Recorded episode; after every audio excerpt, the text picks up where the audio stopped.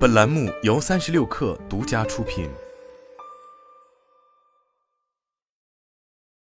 本文来自界面新闻。界面新闻获悉，抖音外卖业务正在北京、上海、成都试点，近期已在三地开放商家入驻。用户在抖音搜索外卖，可获取外卖入口。据了解，抖音外卖业务已上线运营超过三个月，前期的运营策略是低调试点，对外以团购配送项目代称。界面新闻在北京搜索发现，目前入驻抖音的外卖商家比较少，商家推出的餐品也多以单人和多人套餐为主，产品客单价较高，品类也不如美团外卖丰富，订单多由商家自行配送。据知情人士透露，外卖商家想要入驻抖音，需要有实体门店，外卖商家入驻抖音需要向平台支付百分之二点五的服务费。如果商家需要使用平台推荐的闪送或者顺丰跑腿等聚合服务，一单需要支付八元左右的配送费。同时，商家还要通过服务商挂靠入驻，需要向服务商支付百分之五至百分之十的服务费。以此计算，如果客单价为五十元，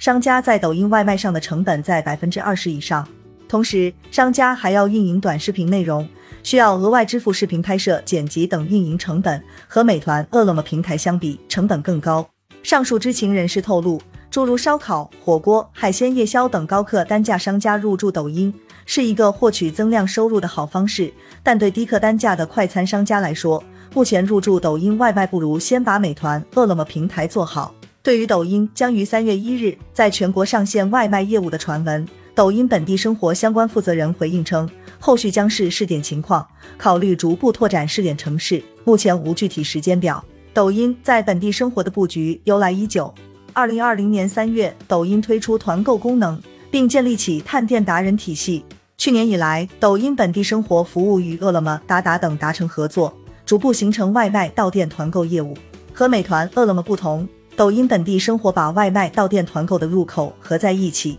用户进入商家主页后，既可以选择外卖，也可以选择到店团购。有分析人士指出，和美团、饿了么相比，抖音外卖业务的优势是流量，但后续能否达到与美团、饿了么相匹敌的规模，还需要看抖音本地生活在商家和用户端的运营能力。